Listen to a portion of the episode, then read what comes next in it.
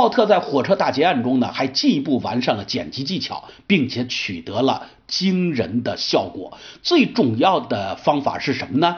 你们今天来看电影，已经觉得这种手法很正常、很常见了，但是当时可是创举。而我们学电影史要学的是什么？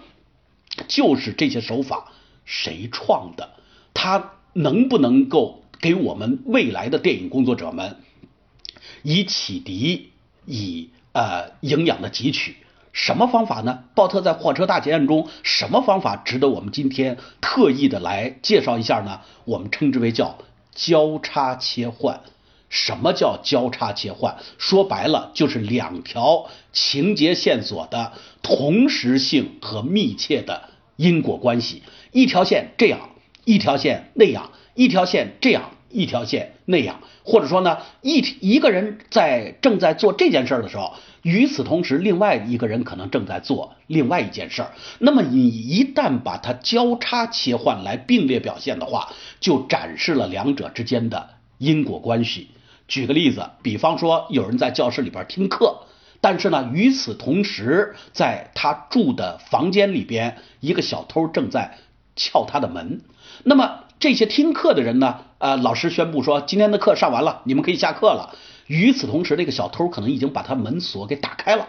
然后这帮人正在往回去的路上，小偷可能已经把他的抽屉打开了，而且取到了他抽屉里边的钱。那么当这些人回到自己宿舍，把门一推的时候，小偷可能从窗户那儿噌跳下去了。我们说这个东西就叫做交叉切换。并列表现，也就是说，展现在观众眼前的是一个双线发展的情节。在火车大劫案里边，一面叙述匪徒纵马夺路的仓皇，一面表现民团追捕强盗的雄姿。那美国的电影史家斯坦利·所罗门就说了，这是第一次用电影画面说出什么呢？与此同时的这个意思。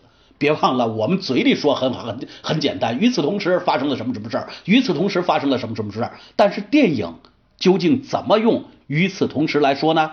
鲍特的火车大劫案教会了我们这种方法。那么，鲍特的火车大劫案摆脱了实际时间的束缚，发展了电影叙事，开创了运用交叉蒙太奇讲故事的先河，当然在电影史上具有里程碑的意义。